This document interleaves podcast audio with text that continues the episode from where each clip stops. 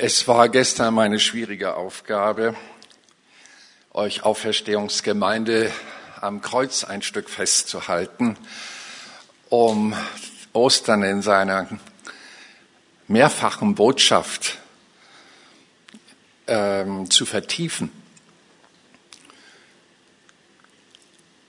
Da am Kreuz ist fest gestorben, kein geringerer als der, der das Leben ist. Und das war sein Kreuz. Und er hat uns aufgefordert, unser Kreuz auf uns zu nehmen. An diesem Karfreitag ist eine Menge gestorben. Ich will das nicht alles wiederholen.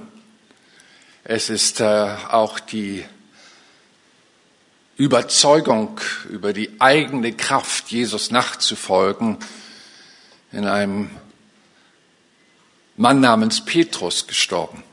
Wenn dich alle verlassen, ich werde dich nicht verlassen. Aber ich dachte mir so, ja, Petrus, du musstest auch dein Kreuz auf dich nehmen, schon hier. Und wie gut er hat's gemacht, denn er hat den Tod zugelassen von seiner eigenen Kraft. Nicht, und ich möchte einfach mal an diesem Kunstwerk hier vorne verweilen, nicht wir tragen den Stamm, ihr lieben Christen, nicht wir tragen mit unserer Kraft und unserer Überzeugungskraft und mit unseren Begabungen das Reich Gottes von Jesus Christus, sondern Jesus, der Stamm, trägt uns.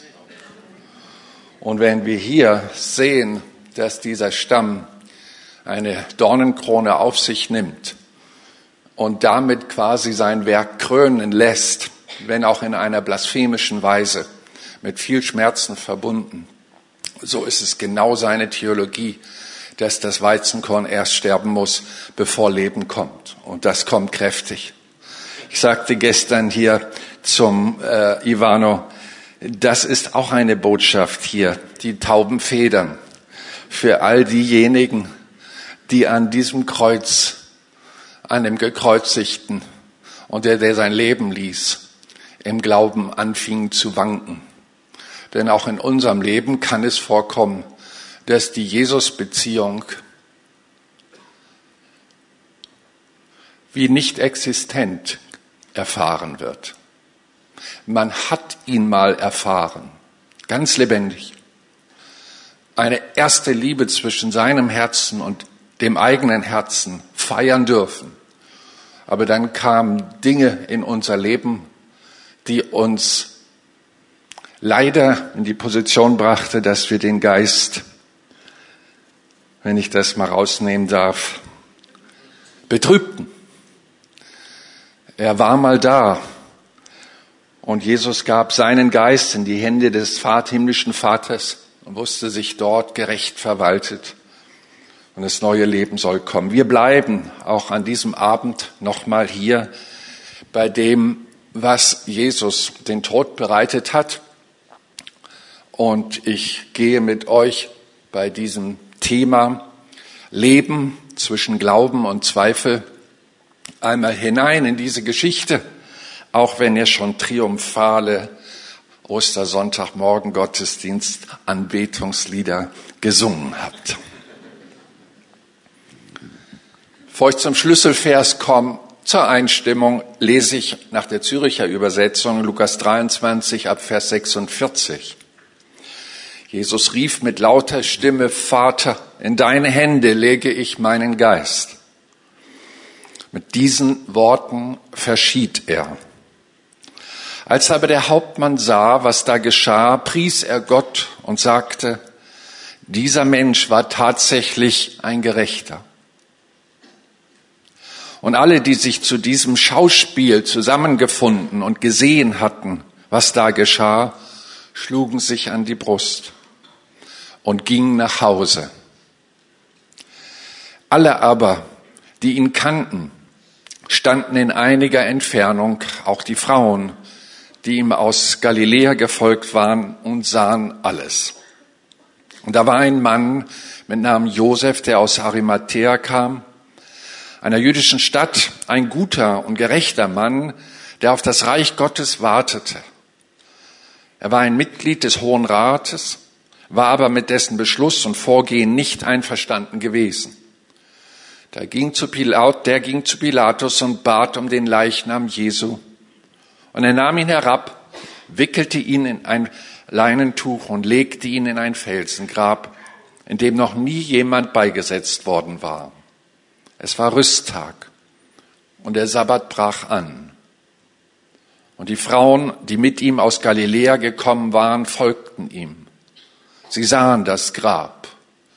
Im anderen Evangelium lesen wir, sie setzten sich dem Grab gegenüber und schauten dorthin, wie sein Leichnam beigesetzt wurde. Dann kehrten sie heim und bereiteten wohlriechende Öle und Salbe zu. Und am Schabbat ruhten sie, wie das Gesetz es vorschreibt. Was für eine sonderbare Ruhe. Dieser bestimmte Schabbat.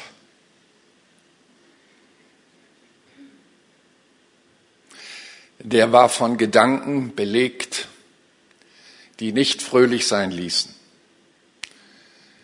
Ich habe aufgehört zu zählen, wie oft ich vor offenen Gräbern gepredigt habe. Bei Beisetzung oder Beerdigung, wie wir sagen.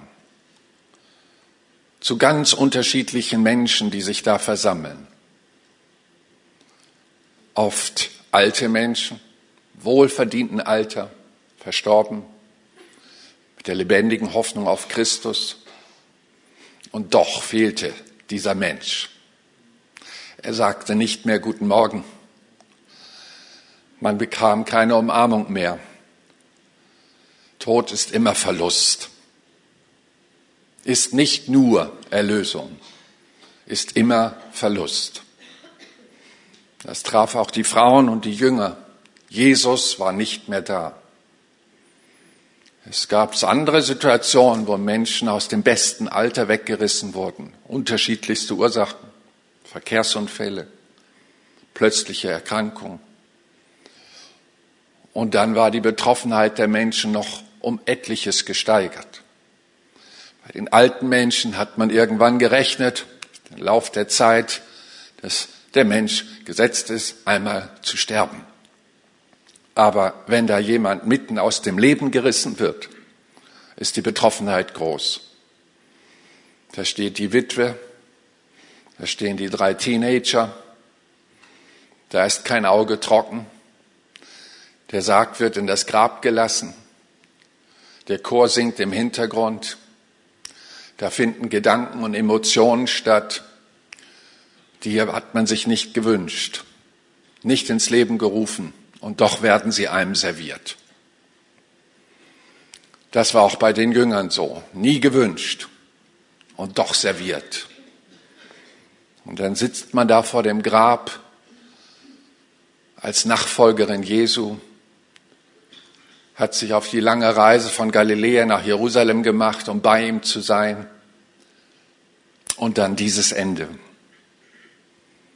Ich erinnere mich aber auch an sonderbare Beerdigungen. Ich habe einen Zuhälter der oberen Klasse in Bremen beigesetzt, weil ihn kein Pfarrer und Priester beisetzen wollte. Die ganzen Drogenbosse fuhren mit ihren Stretch Autos vor und standen dort. Bei einer Banden, bei einem Bandenkrieg kam er ums Leben. Und ich gucke mir die hasserfüllten Augen an. Und ich weiß, auch die haben jetzt ihre Gedanken. Und jetzt heißt es richtig denken. Denn Gedanken bestimmen unser Leben bestimmen auch die Inhalte, die wir glauben. Als ich den Zuhältern und diesem Drogenmilieu sagte, ich weiß nicht viel über Ihren Boss. Ich habe nur zugesagt, um Ihnen eine Geschichte zu erzählen von einem Mann, der auch eines unnatürlichen Todes starb. Und dann waren wir beim Thema. Und dann habe ich die Liebe gepredigt Und ich sah, wie der Hass aus den Augen ging. Ich habe bei denen, die ihre Kinder verloren haben, oder den Vater, der seinen Sohn beisetzen musste im hohen Alter, er über 80, der Sohn um die 60. Kein Vater wünscht sich, vor seinem Sohn zu sterben. Aber wenn dann die richtigen Gedanken kommen, dann kann es den Zweifel, den Hass, diese ganzen Aggressivitäten, die in einem aufstehen, dieses Warum schlichten, ordnen, ausrichten. Und ich möchte mit euch zusammen diesen inneren Weg gehen. Wir lassen es einmal zu, die Stimmung der Jünger und der Jüngerin, die Jesus gefolgt sind, auf unserem eigenen Herzen zuzulassen und zu sehen, wie fühlten die, was lief da ab, wo sind Parallelen in meinem eigenen Leben. Und da werden wir merken, es war eine dunkle Stunde. Schlimm genug die Art und Weise, wie er starb. Aber da war ja immer noch die Hoffnung, solange er atmete dass irgendwie eine Schar von Engel erscheint und dann wieder alles himmlisch löst und sie ihren Jesus wieder in die Arme schließen konnten. Aber das blieb eben aus. Eine vergebliche Hoffnung, die oft menschlich kreiert, nicht aus dem Wort Gottes belegt, aber eben Wunschvorstellung, die einfach wie eine Seifenblase zerplatzt. Und dort sitzen sie vor dem Grab, wo Jesu Leichnam reingelegt worden ist und denken, ihre Gedanken.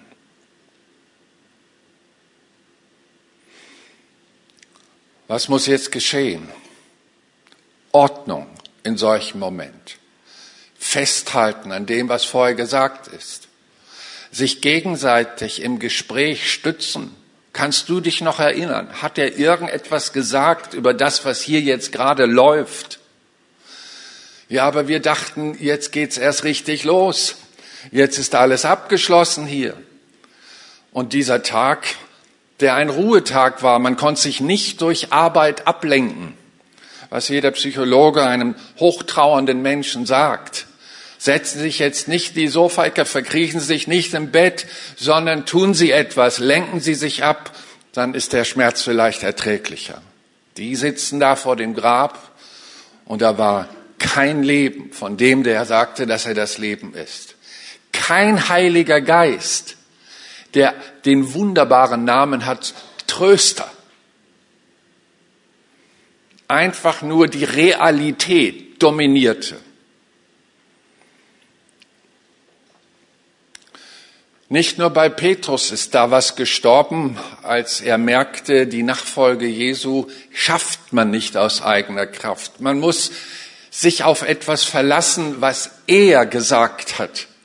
Und das haben sicherlich auch die Damen gemacht. Sie haben gesagt, er hat doch gesagt, er wird wieder aufstehen. Lasst uns die Salben vorbereiten. Nach jüdischer Tradition. Aber wenn er aufsteht, soll er duften. Das Leben soll bei ihm sein. Und es soll, wenn es geht, nichts verwesen in diesem warmen Gebiet Israels, dort im Nahen Osten. Aber andere wandten sich ab. Thomas verließ die Jünger und ging seinen eigenen Weg. Die Emmaus-Jünger marschierten nach Hause, frustriert, unterhielten sich mit einem Spaziergänger, der sich als Jesus später herausstellte, und sagten dort, wir aber dachten, dass er Israel erlösen würde. Wie oft habe ich solche Sätze gerade bei Beerdigungsfeiern und bei Stattungsfeiern gehört beim Kaffeetrinken dann. Wir aber dachten, Gott täte noch ein Wunder. Wir aber hofften und glaubten in unserer Weise, dass doch noch etwas anderes geschieht. Ja, welche Gedanken denkt man am Ostersamstag? Und ich will das gerne noch ein bisschen beschreiben, diesen Ostersamstag, deinen Ostersamstag. Nimm den Ostersamstag genauso mit in dein Leben wie den Ostersonntagmorgen. Das ist meine Botschaft. Nimm den Karfreitag mit in dein Leben, denn das ist der Glaube Christus gemäß. Denn verkündet wurde es allemal. Jesus sagte in einem Gespräch in Lukas 24 ab 25 mit diesen Emmaus-Jüngern, oh, ihr Unverständigen und im Herzen zu träge, um, jetzt kommt's, alles zu glauben, was die Propheten geredet haben. Und die Betonung setze ich hier mal auf alles. Kennt ihr das auch, diese Versuchung? Es gibt so wunderschöne Verse in der Bibel. Testament, Erbe. Man möchte sich die Sachen rauspicken, die einem gefallen.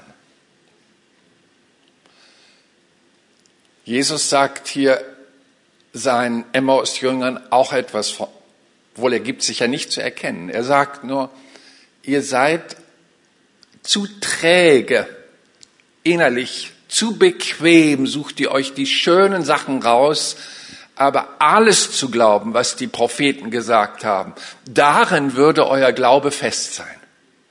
Alles zu glauben. Und deswegen tut ihr gut, am Wort Gottes anzuhalten. Wir ist ja nicht so, dass wir alle Langeweile haben, uns hier die Langeweile vertreiben. Wir leben etwas ganz Heiliges, was Ewigkeitsperspektive hat. Wir sorgen uns fürsorglich um unseren Glauben, auch in solchen Festtagen, die uns zurückversetzen in eine Zeit, wo es dunkel war, über den Gedanken der Gläubigen. Er sagt weiter, musste nicht der Christus dies leiden und in seine Herrlichkeit hineingehen. Und macht deutlich, Leute, es gibt Prozesse, die finden vom Himmel her gelenkt statt, und ihr müsst lernen, euch dort einzufühlen, dort einzuordnen, um auf keinen Fall in dieser Phase euren Glauben aufzugeben, enttäuscht zu sein und abgekühlt zu leben. Wir lesen das aus einem jüdischen Buch. Das sei hier bemerkt, denn Israel hat eine besondere Stellung als Volk in dieser Welt.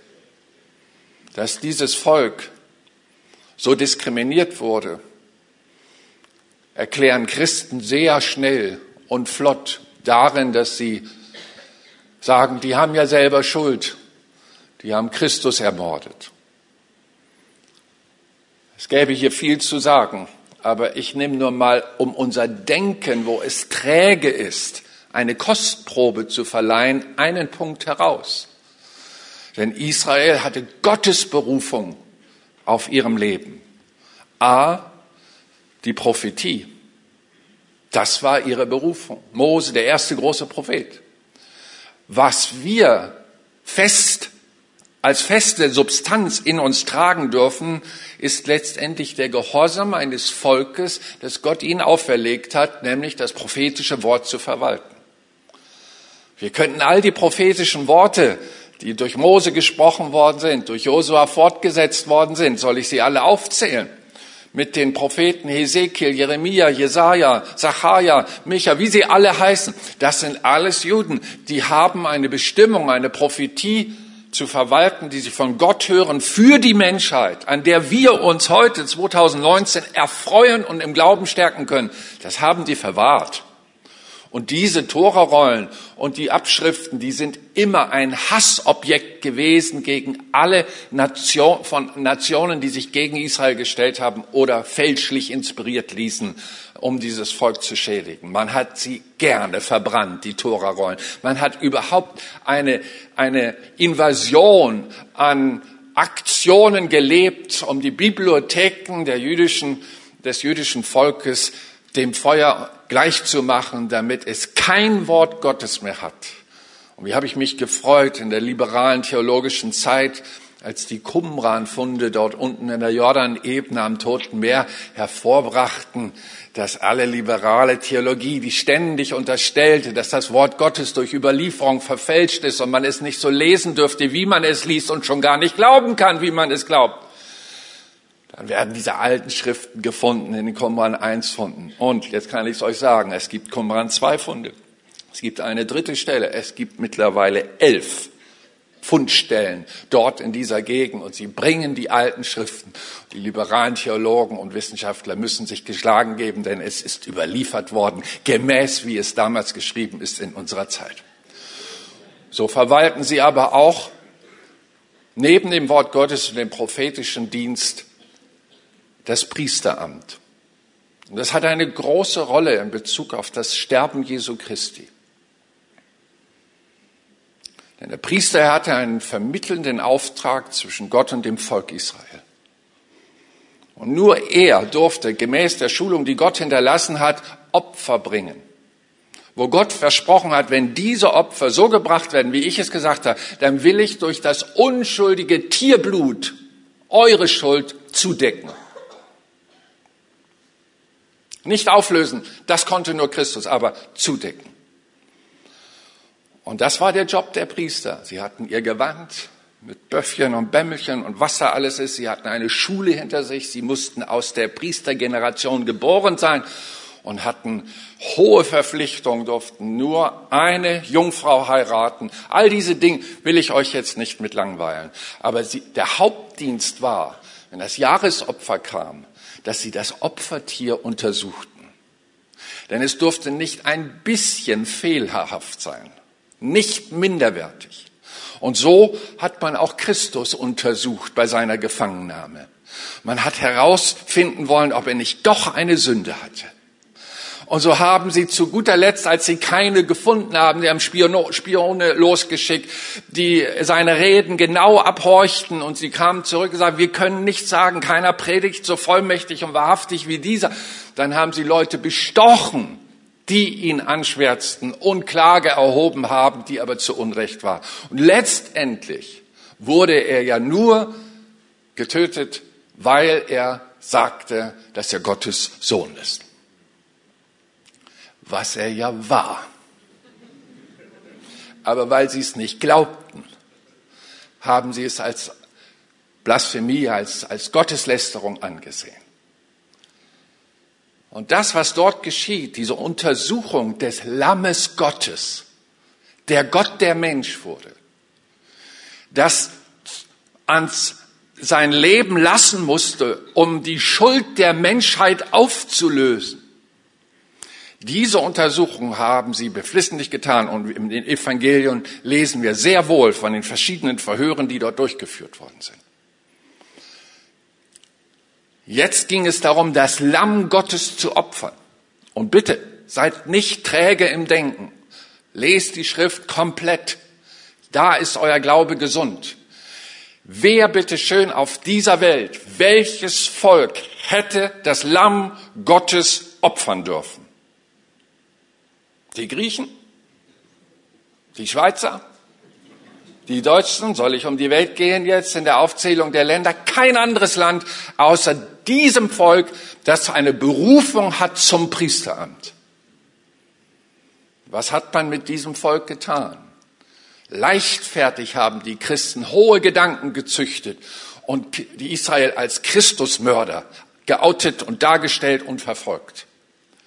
Zerstört, einen unserer großen Kirchen, bis unlängst, als die Päpste endlich sich beugten und Abbitte taten in Israel. Aber kann das je also ungeschehen gemacht werden? Die Schuld ist groß. Wer sich gegen Israel vergreift, vergreift sich am Augapfel Gottes. Steht geschrieben. So ist es für uns diese Osterzeit besonders auch in den dunklen Momenten der Hinrichtung, der Verurteilung und dem, was dort geschieht, mit den höheren Gedanken Gottes aufzunehmen, um einen gesunden Glauben in sich zu tragen und auch hier durch die krummen Wege, die Israel ging, die falschen Absichten, die der Fürst dieser Welt in ihre Gedanken schoss, dass Gott doch gerade schrieb und seine Geschichte schrieb, gemäß seines prophetischen Wortes. Und so möchte der Herr, dass wir an das prophetische Wort unseren Glauben binden. Alles zu glauben, was die Propheten im Auftrage Gottes geredet haben. Unser Herr kann eben in die Zukunft schauen. Wir Menschen würden es gerne.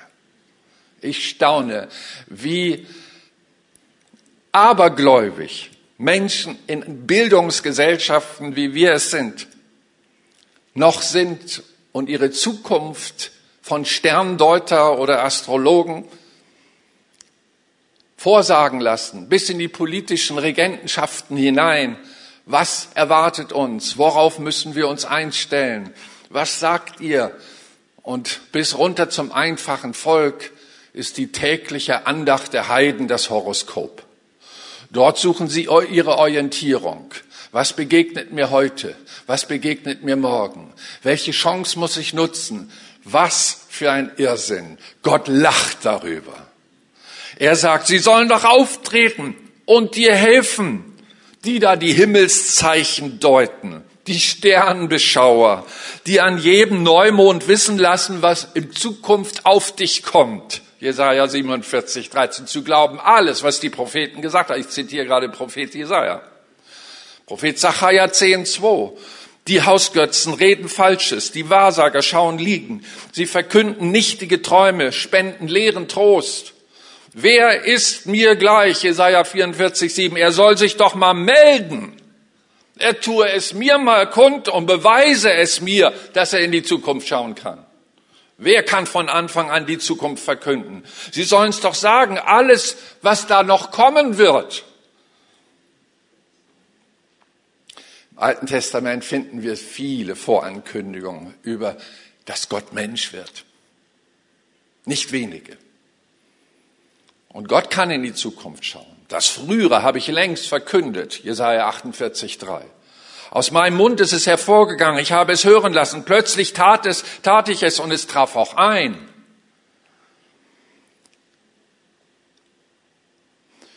Sonderbar, dass diese Horoskope und die astrologischen Sterndeutungen über eine Nation, über die internationale Kriegslage und Unwetterkatastrophenmeldungen doch zu 98 Prozent, glaube ich, ist die Statistik bei uns in Deutschland, nicht eintrifft, falsch ist und die immer noch Konjunktur haben. Also, Gott erbarm dich. Ich habe mal in Amerika ein Buch gelesen von Peter Stoner. Ich weiß nicht, ob er bekannt ist.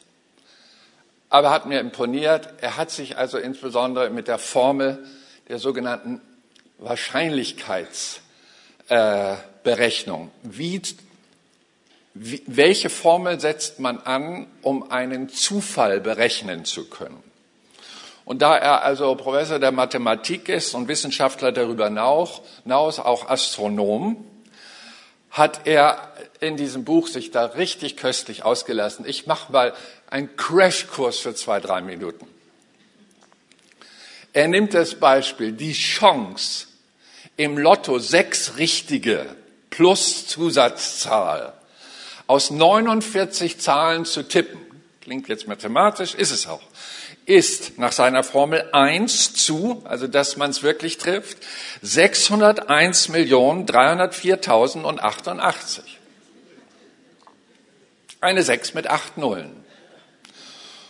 Und geht dann weiter und sagt, wenn nun acht Prophezeiungen in dem Leben einer Person erfüllt werden würden, die, und jetzt kommt die Zusatzberechnung dieser Grundsatzformel, die 700 Jahre im Voraus gegeben werden.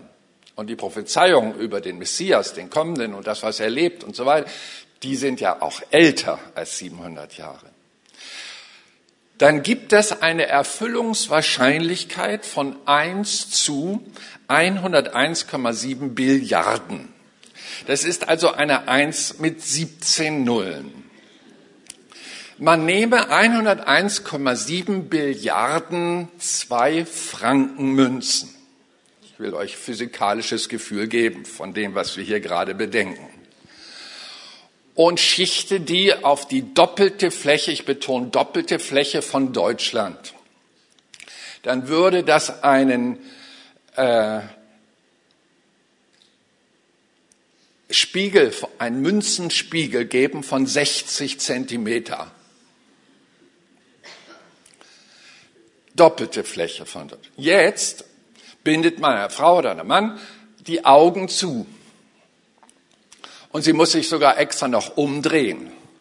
Weil jetzt geht einer los Er hat nämlich eine zwei Franken Mütze gekennzeichnet mit einem schwarzen Permanent-Filzstift. Und versteckt diese. Ob nun in Lörrach oder Flensburg, wer weiß das? Oder doch an der polnischen Grenze in Gerau? Oder doch da in Aachen, da knapp an der holländisch-luxemburger äh, äh, Grenze. So, dann haben, ich weiß, vielleicht war er auch auf dem Schwarzwald oder im Harz, ich weiß es nicht, aus Friesland, vielleicht hat er sich beim Bodensee rumgedrückt, in Friedrichshafen, München vielleicht oder im Norden von Hamburg, wer weiß das? Keiner. Und man weiß auch nicht, wie tief er sie reintut. Zwei Zentimeter unter der Decke oder 55 Zentimeter unter der Oberfläche. Habt ihr Doppelte von Deutschland? Ich habe jetzt nur deutsche Städte genannt, als sei nur ein Land davon betroffen. Nein, die doppelte Fläche. Und nun kriegt diese eine Person die Augenbinde abgenommen und hat eine Chance, nur einmal reinzugreifen und die richtige Münze zu kriegen. Ich rede gerade von acht Prophezeiungen. 700 Jahre vorher. Nun waren das aber nicht acht Prophezeiungen. Man erhöhe mal die Wahrscheinlichkeitsberechnung von 48 detaillierte Prophezeiungen auf jemand, der 700 Jahre später leben sollte, wo diese Dinge alle auch geschehen. Dann würde eine Eins kommen, nein, nein, nicht mit 17 Nullen, sondern mit 157 Nullen. Wir sind so gut 250, 2,50 Meter auf dem ganzen Globus weiß nicht, ob er da in Hawaii dann das Ding deportiert oder in Alaska oder unten doch in Kapstadt. Eine Chance. Wir haben aber nicht nur 48 Prophezeiungen über den kommenden Messias Christus, wie er lebt und wie er stirbt und was danach geschieht, sondern 384 in deiner Bibel trägen Herzens zu glauben, alles, was die Propheten gesagt haben. Das war die Kritik von dem Spaziergänger an der Seite der Emmaus-Jünger.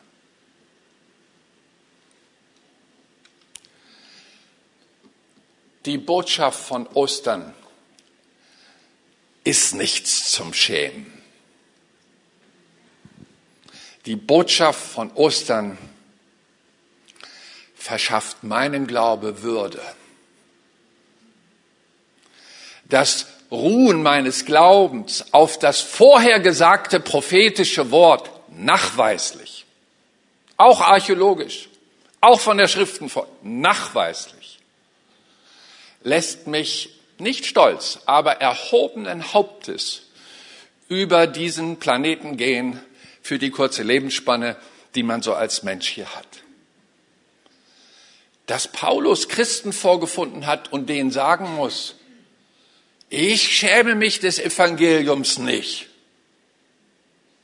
Zeigt doch, wie wenn Menschen in ihrem Glauben nicht gesund fundiert gewachsen sind, sondern sich für träges Hören entschieden haben, für Schmalkost, dass diese Leute sehr schnell sich für Peinlichkeit entscheiden, nee, das ist peinlich, wenn ich hier jetzt zu Jesu Werten stehe.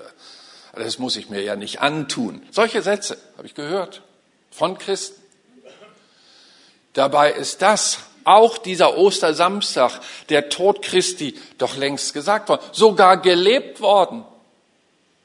Der arme Jona, der musste im Bauch des Fisches. Und er beschreibt das im zweiten Kapitel. Seegras über meinem Haupte. Er hat den Satz vermieden, es stank furchtbar. Nie eine Vorerfahrung desgleichen war irgendwo dokumentiert.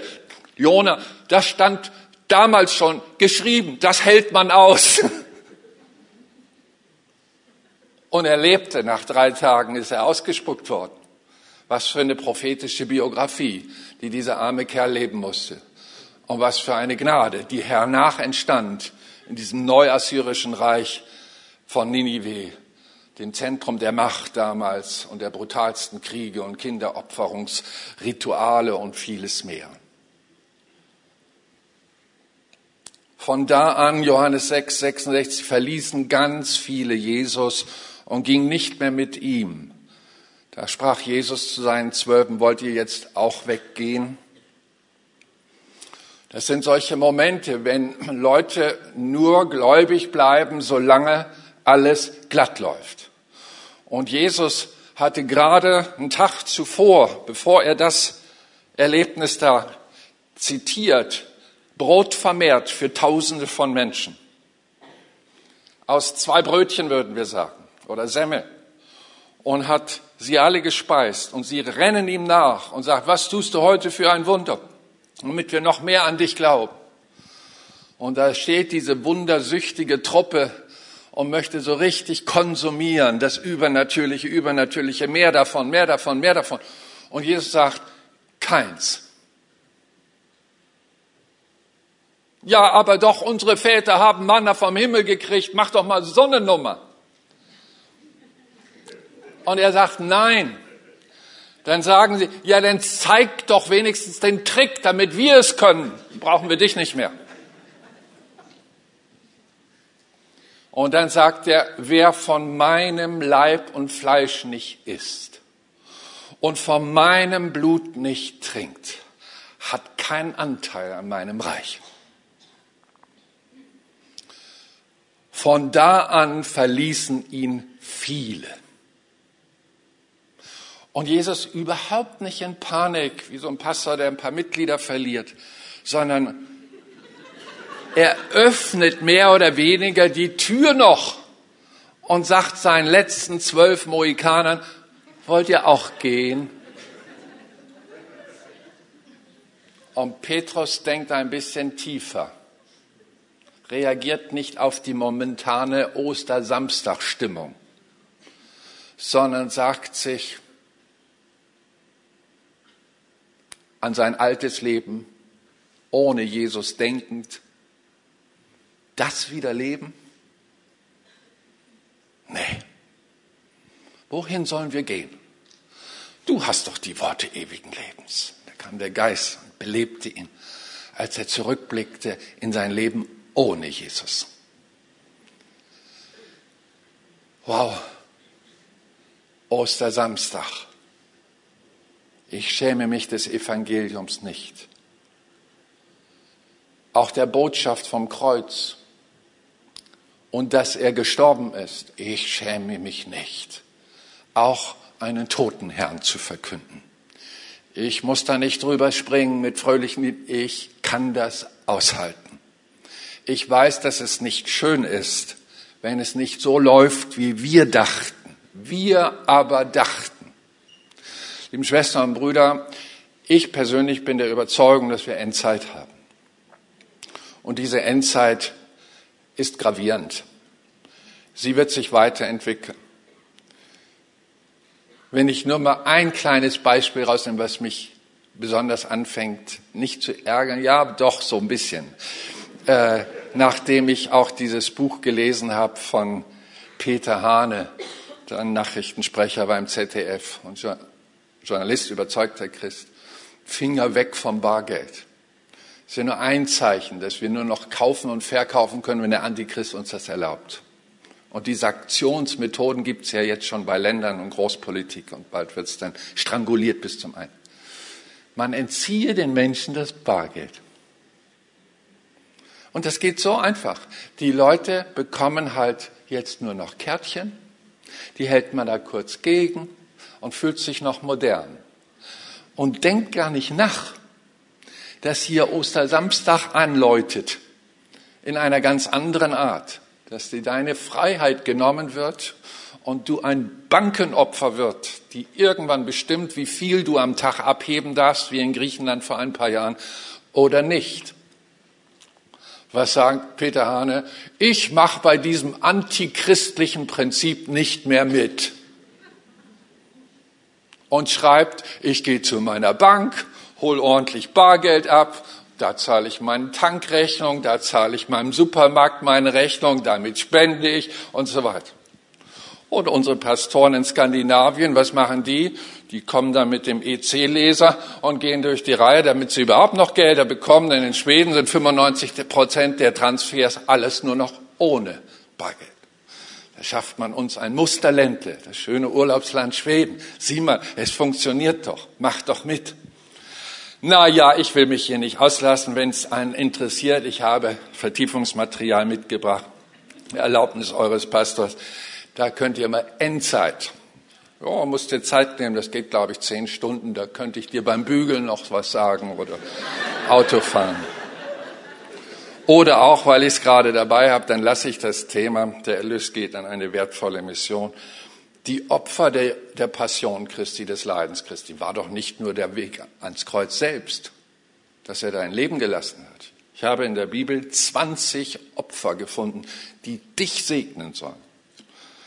Nicht träge sein, sondern stell dein Glauben weit auf und du wirst merken, dass du gerüstet bist. Denn Jesus, der bald wiederkommt, hat damals gesagt, wird der Sohn des Menschen, so nannte er sich, weil wir sind schuld, dass er Sohn werden, Mensch werden musste, wird er den Glauben noch finden, wenn er wiederkommt. Und darum geht's in dieser Zeit.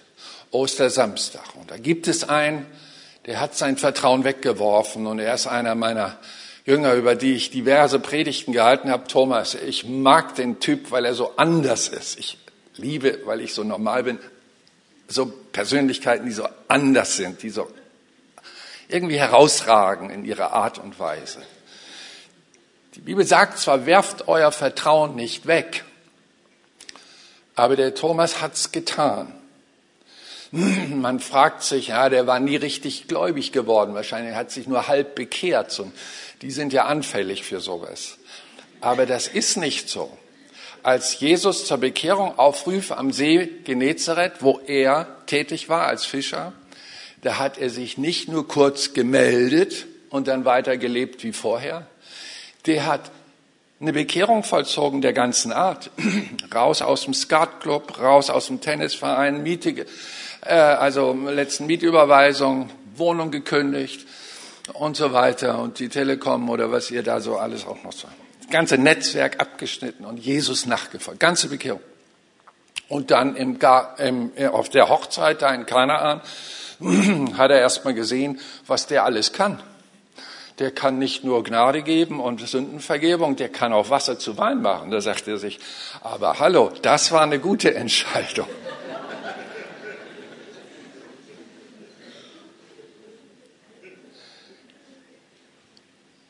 Was war das für ein Typ?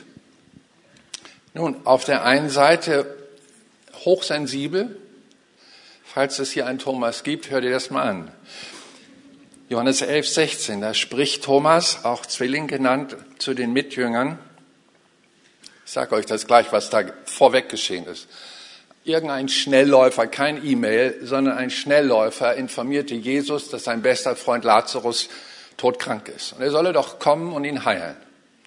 So, die Botschaft kam an und Jesus eilte nicht los zu dem 15, 16 Kilometer entfernten Bethanien, sondern blieb dort an dem Ort. Nicht nur noch ein paar Stunden, eine ganze Nacht, noch ein Tag, noch eine Nacht. Am zweiten Tag sagt er, der ist jetzt eingeschlafen. Und die denken, ah, Fernheilung losgeschickt, das ist der Schlaf, der regeneriert, jetzt ist alles gut. Und Jesus, nein, nein, missverstanden, gut zuhören, tot. Thomas, oh, dann lasst uns hingehen, dass wir mit ihm sterben. Voll depressiv. Wegen dieser Nachricht. Also der hatte keine Nerven wie Drahtseile. Den hat die Ostersamstag-Botschaft umgehauen. Andere Stelle, Johannes 14 ab Vers 5. Jesus bereitet seine Leute vor, dass er von ihnen gehen wird und sterben wird und so weiter. Dann sagt Jesus so abschließend, den Weg kennt ihr und wohin ich gehe, wisst ihr auch. Ich meine, er hat es wirklich oft gesagt mittlerweile. Dann sagt Thomas, Herr, ich erinnere mich so, wir hatten bei uns in der Schulklasse so einen. Der Lehrer hat die Matheformel zehnmal erklärt so, nun wisst ihr es alle, ne? Und dann, nein, er schon wieder zum in die Tischkante beißen. Nein, aber Thomas stand dazu, dass er da äh, etwas schwerer vom Begriff ist und seine Motivfarbe sauber, weil während die anderen das alle fromm Bibelstunden gemäß abnicken, wird schon stimmen, sagt er, ich will dich nicht verlieren. Sag mir noch mal genau den Weg und wohin du gehst, damit ich dich finde. Das war sein Motiv. Darin wollte er sicher sein. Und dann war es ihm auch egal, wenn die anderen sagen, oh nie, er schon wieder. Das war ihm egal. Hauptsache, er hat diesen festen Glauben endlich in seinem Herzen, dass er weiß, den Weg zum Vater im Himmel. Und dann, ich bin froh, dass er das gefragt hat, kommt diese großartige Antwort, sonst hätten wir sie nicht. Thomas, ich, sagt Jesus, bin der Weg. Und ich bin die Wahrheit. Und ich bin das Leben. Niemand kommt zum Vater, denn durch mich. Und dieser Mann, der Jesus nachfolgte, hat nicht nur gesehen, wie Wellen und Sturm sich fügten durch seinen Herrn Jesus Christus. Er hat auch gesehen, wie Dämonen geflohen sind und Menschen verlassen haben, die sie gequält haben. Er hat gesehen, wie Kranke gesund worden sind. Er hat für seinen Herrn eingekauft, er hat mitgemacht äh, als Ordner. Also eben die kleinen, vielen Schritte. Und irgendwann musste er auch mal richtig glaubensmäßig mitmachen und das war diese Brotgeschichte. Nicht? Dann kriegst du da, ich weiß nicht, wenn ihr so zwei Semmel euch vorstellt, geteilt durch zwölf Jünger, weißt du ja ungefähr, wie viel er in der Hand hat. Und dann kurzes Segensgebet von Jesus und dann sagt, jetzt speist die mal. Die hatten vorher die Leute Tausende, ah, hundert lagern lassen. Interessant, was für ein organisatorischer Aufwand. Und jetzt, ja, jetzt habe ich hier also ein Stück Brot. Der Herr hat's gesegnet und sagt, ich soll das jetzt. Ich mag den Kerl, auch wenn wir Christen ihn so unrühmlich verurteilt haben, den ungläubigen Thomas. Der ist aber gegangen. Der hat sich schon gefragt, was mache ich hier? Das ist doch ein psychologischer Ostersamstag. Du stirbst da andere Tode. Und die Leute gucken dich an und lächeln dich an und sagen, sind das alles Schwärmer hier? Und fängt an auszuteilen. Und als er merkt, das wächst nach in der Hand, da hat er die Hürde genommen. Dann kriegst du aber Sonnenglauben. Und als er dann noch losging predigen und selber Kranke heilte und Leute zum Glauben kamen und in Dämonen fliehen, da war er aus dem Häuschen. Selbst die Dämonen sind voller Freude zum Herrn zurückgekommen dann sieht man ihn regelrecht als Glaubensheld, diesen Mann. Aber für ihn kam ein Ostersamstag. Und das war ganz brutal. Sie waren zum Beten eingeladen von Jesus. Beten ist nicht jedermanns Stärke. Kommt auch aufs Klima an. Jedenfalls, da war kein gutes Klima in der Atmosphäre. Jesus sagte, betet doch mal mit mir zusammen. Ich habe eine schwere Stunde. Das Leid steht vor mir. Also gut, Herr, allmächtiger Gott, bewahre unseren Herrn Jesus in seinem Leid. Wird schon gut gehen. Er schickt sowieso seine Engel und schläft ein. Jesus kommt, weckt sie nochmal und nochmal und beim dritten Mal lässt er sie schlafen, bis die Soldaten kommen. Jesus gefangen nehmen und dann waren sie alle putzmunter. Und als sie merkten, die wollen sie auch noch gefangen nehmen, rennt jeder um sein Leben. Und das war anders als sonst. Hat er schon mitgekriegt, dass man Jesus immer wieder das Leben nehmen wollte. Damals in Nazareth nach dem Gottesdienst, wo die, der Mob Jesus den Hang runterschubsen wollte. Aber dann kam eben jene Aura. Und er ging mitten durch sie. So kannten sie Jesus. Genau so. Und wenn mal wieder ein paar Schergen losgeschickt worden, ihn ins Gefängnis zu tun, ist Jesus klugerweise auch mal ganz irdisch davongelaufen, geflohen. Jesus, der Angsthase, der wegläuft? Nein, er war einfach nur klug, wollte die Konfrontation umgehen, war noch nicht die Zeit. Und jetzt kommen einfache Schergen und nehmen ihn vor seinen Augen gefangen. Und er guckt und guckt und dacht, Himmel, wann öffnest du dich? Wann kommen die Siegesengel, die einst die Hirten auf dem Felde besuchten, Tara mit Chorgesang und der, die Sache Gottes weitergeht? Blieb aus. Dann ans eigene Leben denken und davonlaufen. Das ist alles äußerst peinlich. Das ist Ostersamstag. Ich erinnere mich, das sind zwei Beispiele, die mir tief reingegangen sind. Einmal an einen Jugendlichen, der sich entschieden hatte, zur Armee zu gehen, also zur Bundeswehr, sagen wir. Und dann sagt er, Pastor, ich bin dahin ins Sechs-Bettzimmer und habe wie sonst auch zu Hause meine kleine Gideon-Bibel aufgeschlagen und mal ein paar Verse gelesen. Und dann einer oben vom anderen Stockbett, was liest du denn da? Und ich noch ganz mutig vom letzten Gottesdienst, die Bibel. Ähm, Leute, wir haben einen Fromm auf der Bude. Und dann ging das los. Nach drei Wochen, Pastor, konnte ich nicht mehr. Da habe ich die Abendandacht gelassen. Die haben mich fertig gemacht. Das zweite Beispiel betraf mich selbst. Es war Sommerferien rum, die sind sechs Wochen recht lang. Da kommen auch manchmal neue Lehrer und neue Mitschüler. Jetzt hatten wir einen neuen Lehrer. Und der begann das Fach Evolutionstheorie. Und ich sitze da ganz naiv, gläubig, fromm, aus gläubigem Elternhaus. Und er eröffnet seine, sein Unterricht mit einer Frage. Hallo, liebe Kinder, ich bin der Herr so und so. Wer von euch glaubt, dass Gott Himmel und Erde geschaffen hat? Und ich dachte blitzschnell ein Frommer und wollte gleich Sympathie und sagte laut, ich! Plötzlich gucke ich um mich war der Einzige, der das, das Händchen gehoben hat. Und er sagt von vorne, na, dir werden wir noch abhelfen. Das war mein Gethsemane. Da hat man meinen Herrn aus der Schulklasse geführt. Und da saß ich allein. Ich hätte im Erdboden versinken können. Alle haben mich ausgelacht. Das tat so weh. Und ich weiß nicht, was eure Geschichten sind, aber ich glaube, jeder, der Christ ist, wird irgendwann seine Geschichte entdecken, wo es so weh tat. Sein Ostersamstag. Und es hat mich schon irritiert. Nun, bei Thomas war es so, dass er später ja einen sehr berühmten Satz sagte, da mit seinen Fingern in die Nägel mal, dass er wohl offensichtlich dran geblieben ist, so inkognito mit Kapuze drüber gesehen, was macht man mit meinem Herrn? Und letztendlich hat er die Verurteilung und den Kreuzweg gesehen, den der Herr, wo der Herr den Balken hochschleppte und dran genagelt wurde.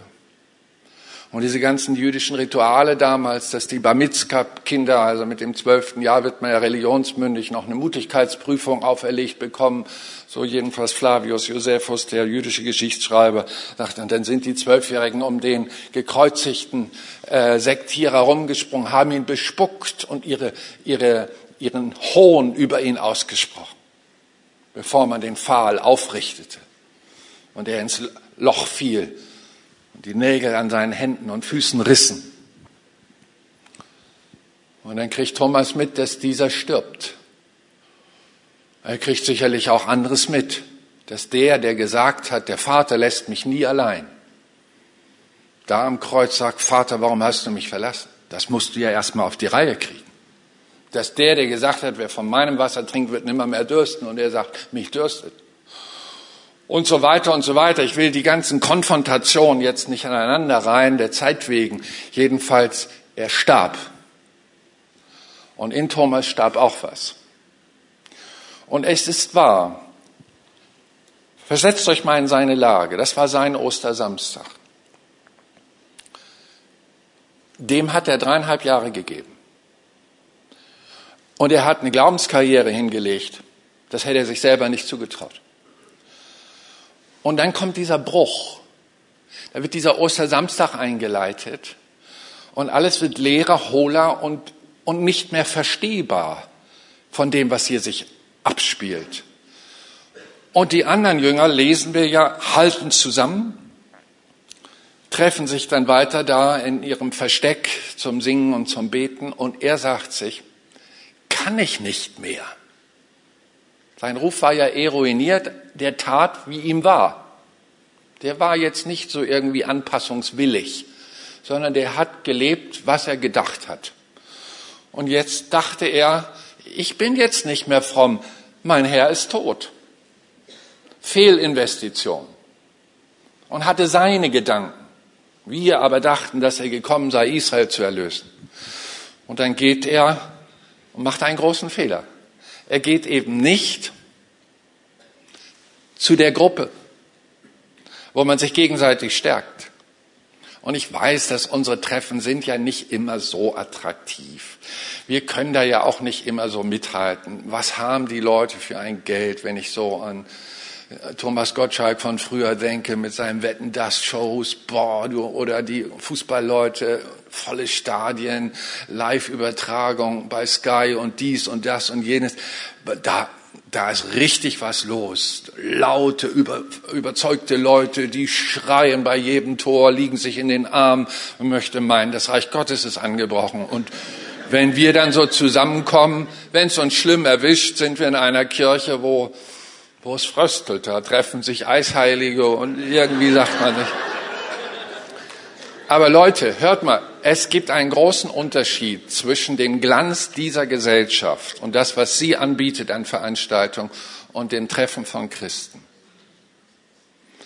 Bei den Veranstaltungen in dieser Welt, so begabt die Künstler dort sein mögen, hat der Herr nicht versprochen, mitten unter ihnen zu sein. Aber da, wo man wegen ihm zusammenkommt, da will er mitten unter uns sein. Und sie einmal, als der Tag der Auferstehung kam, wo ging Jesus hin? Wo man sich getroffen hat in seinem Namen. Und Thomas heißt es, war nicht da. Ich weiß, dass Leute trotzdem noch in Gottesdienst gehen, aber sie sind nicht da. Innerlich sind die woanders an ihrem Schreibtisch oder in irgendeinem Projekt dran. Das ist traurig, Ostersamstag bei Thomas pur. Weil zum Glück hat er Freunde und die suchen ihn auf. Der hat nun keine Adresse hinterlassen, Einwohnermeldeamt gab es auch nicht oder irgendeine telefonische Anguckung, Google schon gar nicht. Die haben ihn aber gefunden. Wenn ich Christen manchmal auffordere, den Thomas oder den, die Thomasline aufzusuchen und weiß gar nicht mehr, wo die ist, reicht den schon noch irgendwas weiteres zu tun. Träge. Träge diese Passion, Leidenschaft Christi zu leben, das Verlorene zu suchen, das Verirrte zurückzubringen. Träge. Und hier die beiden Superjünger, die haben ihn gefunden. Dann stehen die vor seiner Tür. Aber hallo, Thomas, mach auf, wir sind's. Wir haben den Herrn gesehen, er ist auferstanden. Und dann legen die los. Und ich sehe das so richtig, wie sich drin überhaupt nichts rührt. Wenn du so in einem Selbstmitleid versunken bist, nur noch mit dir selbst leidest, weil du keinen hast, der für dich gelitten hat, dann bist du schwerer erreichbar. Du brauchst eigentlich nur Leute, die noch etwas beharrlicher sind als du in deinem Selbstmitleid und dich da rausklopfen. Komm, mach auf, komm, stell dich nicht so an. Wir sind den beiden Weg. Was meinst du, was wir alles unternommen haben, um dich hier zu finden? Jetzt mach schon auf. Die haben sich doch gekannt, die waren noch auf du. Und irgendwann geht dieses Türchen auf, ich stelle mir das so vor, natürlich mit Sicherheitskettchen und so ganz vorsichtig. Ostersamstag, Leute, ganz vorsichtig. Und irgendwann macht er die Tür ganz auf, sein Herz auch auf und da kommt der ganze Protest raus. Er guckt sie an und sagt, ja, schön, seid ihr. Wir haben den Herrn gesehen und nochmal und nochmal und nochmal. Meine Mission scheint manchmal zu nerven, aber manchmal ist es auch nötig. Möchte ich mal stark reden. Zu neutral zu sein ist zwar schweizerisch, aber nicht christlich. Es gilt einfach, Position zu übernehmen. Und, und die beiden haben das getan. Großer hat den, der hat den herausgefunden. Ich habe den Herrn gesehen. Und jetzt gefällt mir, was Thomas sagt. Einige sagen, das ist aber böse. Wenn ich nicht selber meine Finger in seine Nägel male, er war voll informiert, und in die Fußmale, und an die Seite. Er wusste auch, wie der Herr letztendlich äh, nochmal getestet wurde, ob er wirklich gestorben ist. Dieser Speer, der in seine Seite. Wenn ich das nicht berühre, werde ich nicht glauben. Und ist in seinem Ostersamstag Zweifel mit Bedingung. Und dann sagen einige, ja, siehst du doch, Ingolf, das ist doch der ungläubige Thomas pur, hier ist doch sein Bekennen. Aber was steckt denn dahinter? Dahinter steckt doch Folgendes. Und da müssen wir einfach mal mitleiden.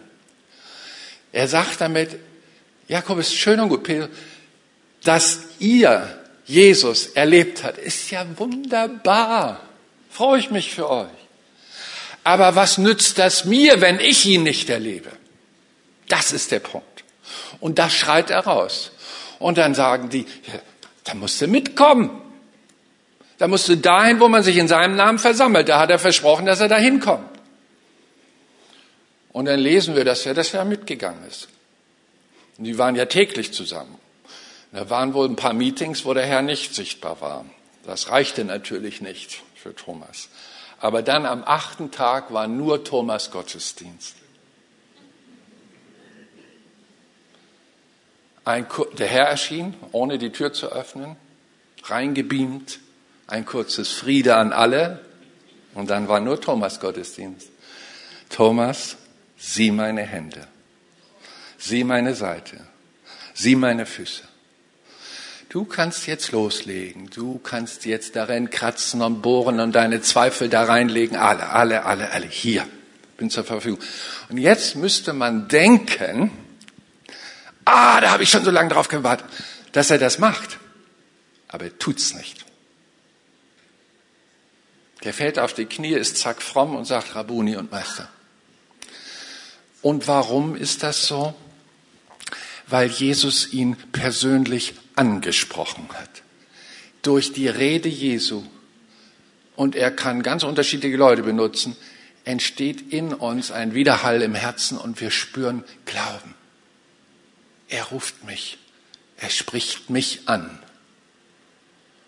Und das war auch bei den anderen so. Ich will der Geschichte morgen nicht vorausgreifen, aber als, als die Maria da zum Salben kommt, am Sonntagmorgen um sechs nach unserem Kirchenkalender, da sieht sie, das Grab ist ja leer.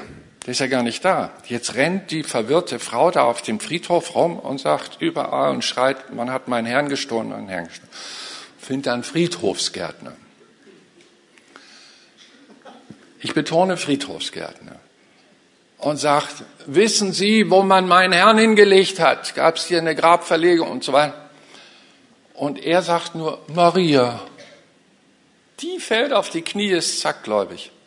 Warum? Weil der Friedhofsgärtner, ich betone das, sie anspricht.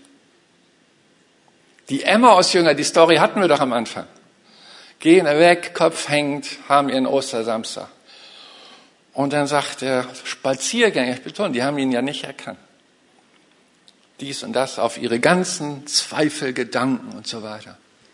Und hinterher, als sie dann ihn zum Armbrot überreden konnten, sie am Tisch sitzen und er das Brot brach, ich weiß nicht, ob er den linken Finger immer so hochgehoben hat, da erkannten sie ihn. Und zack war er vor ihren Augen verschwunden. Und dann kommt die interessante äh, Bezeichnung. Brannte nicht unser Herz, als er mit uns redete. Das Geheimnis liegt ja gar nicht im Zeichen und dass wir unsere Finger unbedingt in seine Narben legen müssten und noch dieses Wunder und jenes Wunder brauchen. Das Geheimnis des Glaubens, auch des Stabilen, ist durch das lebendige Wort Gottes. Und dann hältst du auch Ostersamstag durch. Wir gedenken nur des Ostersamstags von Christus wissen, dass er auferstanden ist, zu Rechten Gottes sitzt und regiert. Aber wir haben unsere Ostersamstag-Erfahrung. Wir haben unsere Betrübnisse, wo wir meinen, dass Christus uns nicht zur Seite stand, wo Christus nicht geholfen hat, wo Christus wie tot erschien. Und das macht uns lahm in diesem Glauben. Und die Zweifel fangen an zu dominieren. Liebe Freunde, Schwestern und Brüder, auch hier am Internet, das war meine Botschaft an diesem Abend zum Thema Leben zwischen Glauben und Zweifel. Der Thomas ist sehr gläubig geworden. Diese eine Begegnung hat ihn voll aufgestellt. Wir wissen, dass er sich multipliziert hat. Er war ein Mitinitiator auch für Armenien, die Geschichte, die wir gestern hörten. Er hat nachweislich auch durch Inschriften den Süden Indiens missioniert, wo der bis heute überwiegend christlich ist. Dieser Mann, so ein Sensibelchen er auch war und so schwer begriffsstutzig er auch ausfiel und so anders, nicht so anpassungswillig. Aber mit Jesus geht's schon. Mit ihm geht's. Da kann man sein Ostersamstag überwinden. Wir stehen noch auf und beten.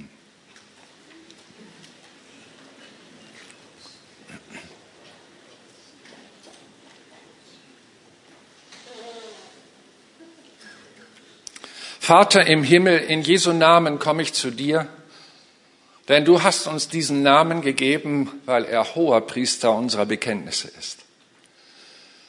Und ich bitte dich, Vater, dass deine Liebe zu den Menschen auf dieser Erde sich auch an diesem Abend offenbart, in dem Herzen, der deine Liebe vermisst, nicht kennt, sich verlaufen hat, der andere Gedanken mit sich rumschleppt, die sein Leben bestimmen.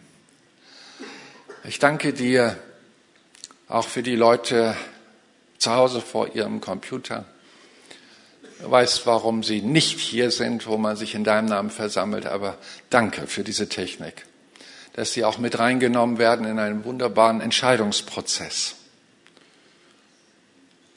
Wieder zu sagen, Jesus, du bist mein Herr und mein Meister. Du hast mich angesprochen, du hast mich gesehen in meiner Schwachheit, in meinem Zweifel. Du kennst das Durcheinander meiner Gedanken aber ich spüre, da könnte Ordnung reinkommen, wenn ich den Schritt auf dich zumache an diesem Abend. Und so beten wir, Vater in Jesu Namen, komm, Heiliger Geist, und wirke, wozu Jesus sein Leben gelassen hat. Schaffe Neues. Der du sprichst, siehe, ich mache alles neu, schaffe Neues. Und hilf den Menschen aus ihren traurigen Gedanken, aus ihren Gefangenschaften, richte sie auf. Befreie sie von der Scham dieses wunderbaren Evangeliums, von dem, was du da gelebt und durchlitten hast.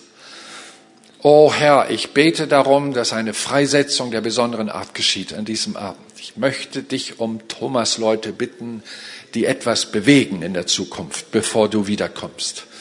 Ich möchte dich um Leute bitten, Herr, die passiv geworden sind und sie haben ihre Gründe aber du löst die Fesseln ihrer Passivität.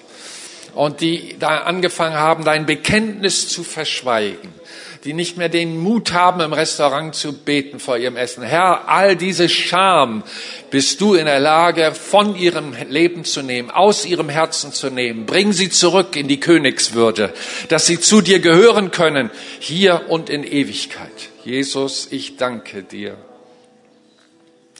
Ist jemand hier in diesem Saal, der sagt, Pastor, bet für mich. Ich muss neu durchstarten. Ich brauche diese Begegnungsgnade.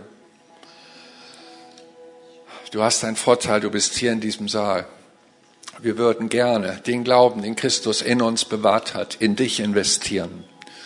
Die Bibel sagt, betet füreinander wenn du merkst, dass deine Gebete lahm geworden sind, dass sie leblos sind und dass du eigentlich nur noch da so hinstolperst in deinem Glauben, hey, du bist dann nicht in der Form deines Lebens, wie Gott dich will. Du brauchst eine Erneuerung, eine Neubegegnung mit Jesus. Wir möchten gerne mit dir hier vorn beten, dass das geschieht. Einige, die werden Sendung erfahren. Aus ihrem Leben wird noch was. Die haben an dem Ostersamstag ihre falschen Vorstellungen mit zum Grab gebracht und werden morgen Auferstehung feiern und ihren Glauben leben. Halleluja. Gelobt sei der Name des Herrn. Das war prophetisch. Ist jemand hier, der sagt, Pastor, ja, bet mit mir, dann komm gerade nach vorne, hast du die Gelegenheit, wenn dein Herz brannte bei der Botschaft, dann hat er ja zu dir geredet. Komm hier einfach nach vorn. Menschenfurcht bringt zu Fall. Wir freuen uns alle mit dir und für dich, wenn du sagst, ich freue mich so und bekenne das öffentlich. Jesus hat mit mir gesprochen. Jesus hat mit mir gesprochen. Bring deinen Ostersamstag. So, andere haben diese Erfahrung auch zur Genüge gemacht. Auch die Christen, die jetzt hier nicht nach vorne kommen, haben schon ihren Ostersamstag vor Christus gebracht. Und da waren froh, dass sie es getan haben und nicht so versteckt weiter vegetiert haben, sondern neu durchgestartet sind mit der Gnade unseres Herrn Jesus Christus. Ach Herr, sende doch Leute in diese Zeit, wo die Menschen suchen, nach deinem Evangelium fragen.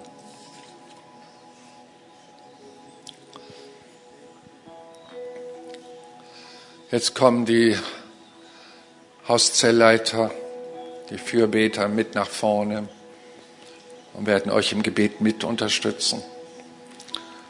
Aber zuerst einmal bitte, horcht, was ich sage. Zuerst einmal redest du ganz still mit Jesus und sagst ihm, warum du hier vorne stehst. Sag's ihm. Sei ehrlich. Aufrichtig. Aufrichtigen lässt Gottes gelingen.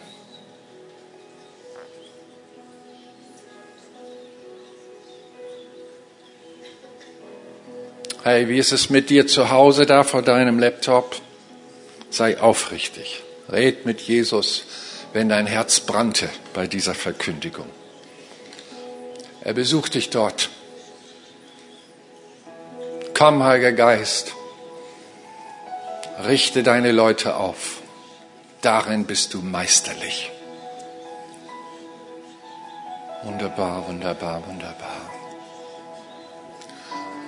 Und jetzt habt ihr Jesus gesagt, warum er hier vorne steht. Vielleicht ist auch jemand hier, sagt, ich möchte jetzt Christ werden. Dann hast du es Jesus auch gesagt. Er wird dich annehmen. Tu nur eins. Bitte um Vergebung. Sag, Jesus, vergib mir meinen Zweifel. Vergib mir meine Rebellion,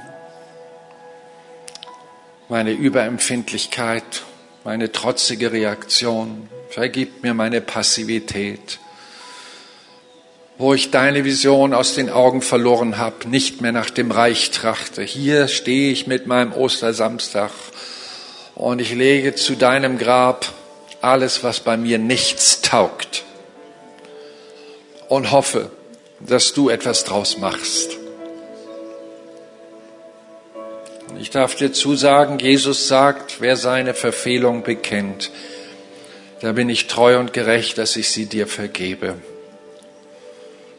Du Thomas, du Thomas Line, dich liebe ich, dich will ich. Ich kann nicht von dir lassen. Deswegen habe ich dich hierher geführt. Deswegen bist du an dieser Sendung beteiligt. Deswegen habe ich dein Herz brennend gemacht. Deswegen habe ich in dir ein Wollen vollbracht, dass du reagieren konntest. Ich bin hier, ich liebe dich, ich segne dich. Und ihr lieben Mitarbeiter, segnet diese Leute jetzt. Ich segne dich, dass dir Gnade Jesu Christi teilhaftig wird, dass neues geistliches Leben auf dich kommt. Ich segne dich, dass Heiliger Geist das erweckt, was erloschen ist dass die Liebe, die lau geworden ist, wieder heiß wird. Möge die Liebe Gottes neben der Gnade der Vergebung dein Herz erfüllen, hier und jetzt. Und möge das, was lahm war und was Umwege ging und träge war, verwandelt werden in Kraft und in eine neue Freude der Nächstenliebe von der Mission bis hin zum Sozialen, die Liebe Gottes soll durch dich fließen, in dem heiligen Namen Jesu Christi. Durch dich sollen Menschen aufatmen können, dass Christus immer noch die Bürde der Schuld von Menschen zerreißt und wegnimmt. Durch dich soll freigesetzt werden die Gnaden, die vielfältigen Gnaden Jesu Christi, die er mit seiner Passion durchlitten hat. In Jesu Namen segne ich dich. In Jesu Namen segne ich dich zu diesem Lebensstil zu diesem festen Glauben und zu diesen Werken deines neuen Glaubens. Oh, Halleluja. Und wenn du das empfangen hast, sag Amen, Amen. Ja, so ist das jetzt. Und danke, Jesus. Kannst ruhig laut tun. Danke deinem Herrn Jesus für diese Begegnung. danke ihm für den Segen, der reingesprochen ist und für die neuen Gedanken, die deinen Glauben stärken. Halleluja.